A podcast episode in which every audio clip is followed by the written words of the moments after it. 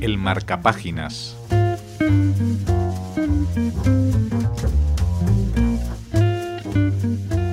Es una alegría tener de nuevo con nosotros a Adam Comaxis. Hola, Adam. Hola, buenas tardes.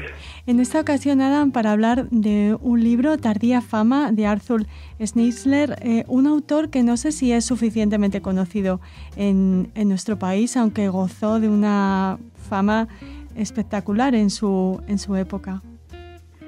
Sí, claro, era uno de los grandes autores de la de comienzo del siglo XX, era conocidísimo por supuesto en Centro Europa, pero también a nivel mundial. Y yo creo que en España eh, pues hay un círculo bastante amplio de gente que lo conoce, claro. ¿eh? Eh, por supuesto a través de las traducciones que se van publicando en Acantilado, o por ejemplo está la película de Kubrick, Relato Soñado, que se basa en un texto de, de Schnitzler precisamente, claro. Eh, hablábamos de, de, esta película y de los libros que ya ha venido publicando Acantilado. Son muchos títulos, les decimos algunos, El regreso de Casanova, Apuesta al amanecer, La señorita Else y este Tardía Fama que presentamos hoy en Radio Sefarad, que es un libro póstumo, Adam. Sí, sí, es curioso porque Schnitzler lo escribió a finales del siglo XIX, en los años 90 del siglo XIX, y, y, no llegó a publicarlo, lo tenía totalmente cerrado, acabado, pero se lo hizo llegar a un, a un autor amigo suyo y para publicarlo en una revista, pero allí mm, pasó algo porque yo creo que el, el, el editor de la revista la, lo que quería trocear el relato, pero no, no, no, era un relato para trocear, entonces bueno, no se publicó en su día. Y quedó, por así decirlo, en el cajón de, de Schnitzler y esto salió mucho, mucho después, se publicó, sí, sí. Es decir, eh, esas historias eh, tan mm, curiosas y terribles, ¿no? Porque claro, quedó en el legado de Schnitzler en los años 30, cuando los alemanes y los nazis entraron en, en Austria, y gracias a la intervención del cónsul o del consulado británico, eh, sellaron la, la, la, habitación donde estaba el legado de Schnitzler y lo pusieron, digamos, bajo la bajo la protección de, del consulado británico y de esa manera se pudieron salvar, se pudo salvar el legado de los, los todos los textos inéditos de Schnitzler y entonces después mm, se fueron publicando poco a poco y uh -huh. uno de estos textos que así se salvaron pues eh, es eh, Tardía Fama. Uh -huh que parece un poco premonitorio, al menos en su tardía publicación, porque hasta el título, digo, porque hasta sí. 2014 no ve la luz eh, y levantando cierta polémica eh, tanto entre los críticos como entre los filólogos eh, alemanes, porque el libro Adam nos habla de, de, del hecho de ser anciano, pero también del mundo literario, de esa eh, bueno, de ese medio en el que a veces la vanidad, la envidia y el ansia de reconocimiento pueden más que el hecho de compartir lo que se quiere decir a través de la escritura, ¿no?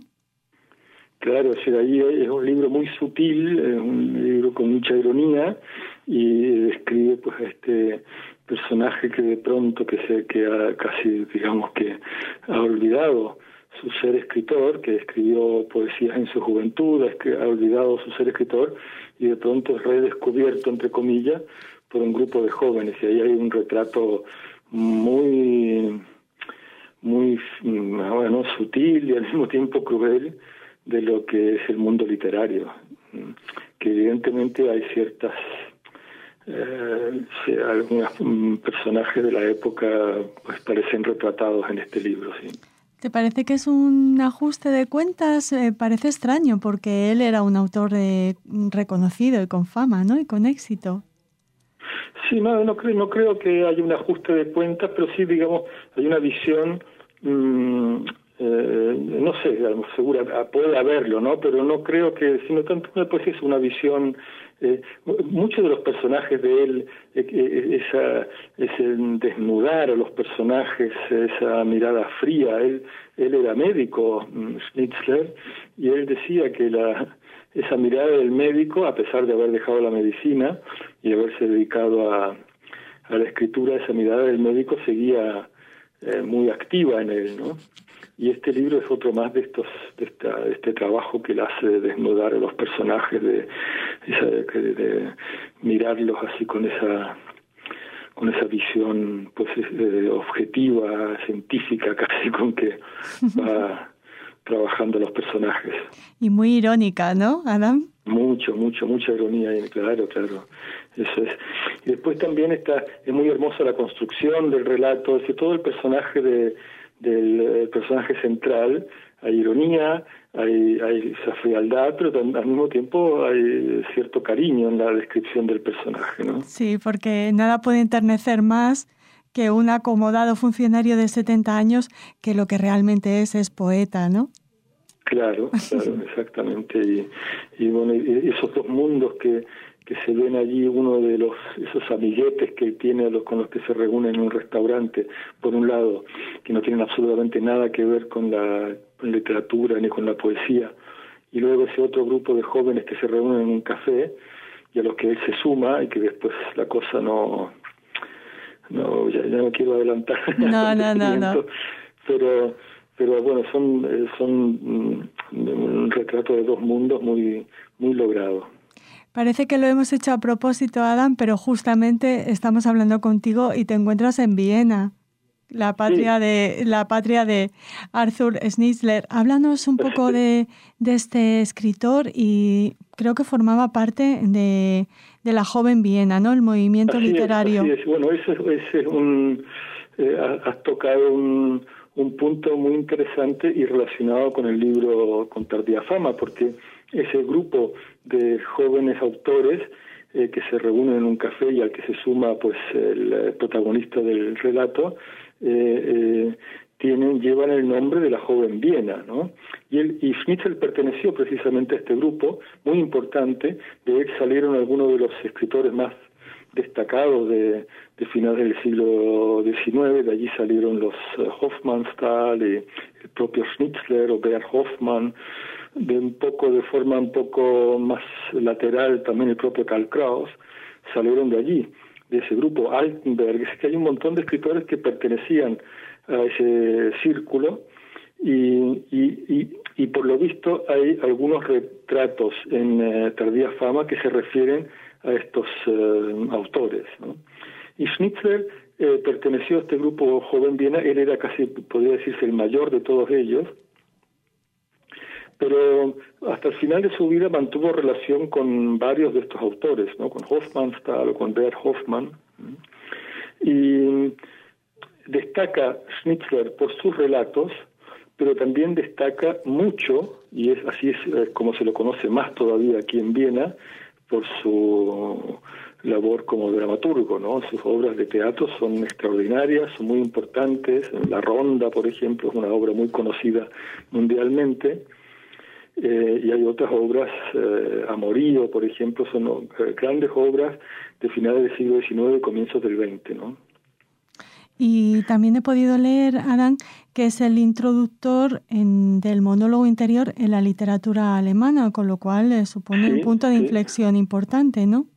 Claro, es decir, él escribió a comienzos del siglo XX, yo creo que en 1902 salió una obra que se titula El Teniente Gusto, está traducido al castellano, mm, que es, es, todo un monólogo interior. Así que antes de James Joyce, eh, bastante antes de James Joyce, eh, em, eh, Schnitzler utilizó el, el, método del monólogo interior, que él, él como otros, lo tenía de un autor francés, lo había, lo había digamos, a, través de este autor francés había llegado a este a este método de escritura.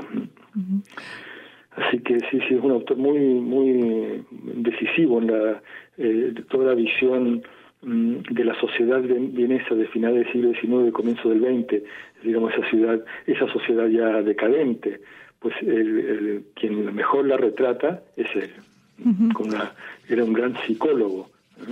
Freud era un admirador de la obra de Schnitzler, lo consideraba su doble literario. Ah, interesante. Freud. Freud, Claro, es que lo, lo pronuncias tan bien, Adam. cambiaron algunas cartas, pero mm, se admiraban y se respetaban mucho y, Freud eh, lo consideraba pues eso, el, gran psicólogo en la literatura, según él era Schnitzler. Muy interesante. Eh, Adam, eh, también, eh, no sé si como traductor, alguien que se tiene que sumergir absolutamente en la literatura del autor, has podido detectar que sea, se, quiere decir, se reconoce como un libro póstumo. Él sabía que estaba escribiendo quizá su testamento literario. Bueno, no, no, no, no, no es así en el sentido de que este libro él lo escribió a, finales del siglo XIX. Él vivió todavía 30 años mm. más, pero quedó en el cajón. Ah, Y lo que pasa es que es un libro que está, mm, se ve mm, que está cerrado, está acabado, no, hay, no es una, una obra inconclusa que haya quedado por allí, digamos, sin, sin terminar. ¿No? Es una obra, pues un relato suyo, uno de los muchos relatos suyos, eh, perfectamente trabajado y, a punto de publicar. Lo que pasa es que por alguna casualidad no llegó a publicarse en su momento, pero es un trabajo perfectamente elaborado. Nos has dicho que es, eh, por supuesto, escritor de literatura, dramaturgo y quizá fue también un poeta frustrado, ¿no? Por cómo, por el personaje que elige para protagonizar Tardía Fama. Escribió poesía, lógicamente, cuando era joven. y luego hay algunos, em, yo traduje alguna vez pequeños poemas suyos que fue escribiendo después. Mm, no era un, gran eh, poeta, o sea, decir que, digamos, su fuerte estaba en otros ámbitos, el ámbito de la, del teatro y del relato. También hay una novela muy buena David Freie se titula en alemán, está traducido también al castellano, yo no sé exactamente la traducción. Eh, muy interesante esa novela porque mm, es un retrato excelente, el mejor, del mundo, de la sociedad eh, eh, austríaca de final del siglo XIX, comienzo del XX, y también en particular del mundo judío burgués eh, de la Viena de aquella época que él conocía a la perfección. ese, Un retrato extraordinario realmente esa novela. Ese mundo de ayer que hoy recuperamos un poquito más gracias a, ti y a Tardía Fama de Arthur Schnitzler. Muchísimas gracias, Adam. Gracias a ustedes. Muchas gracias.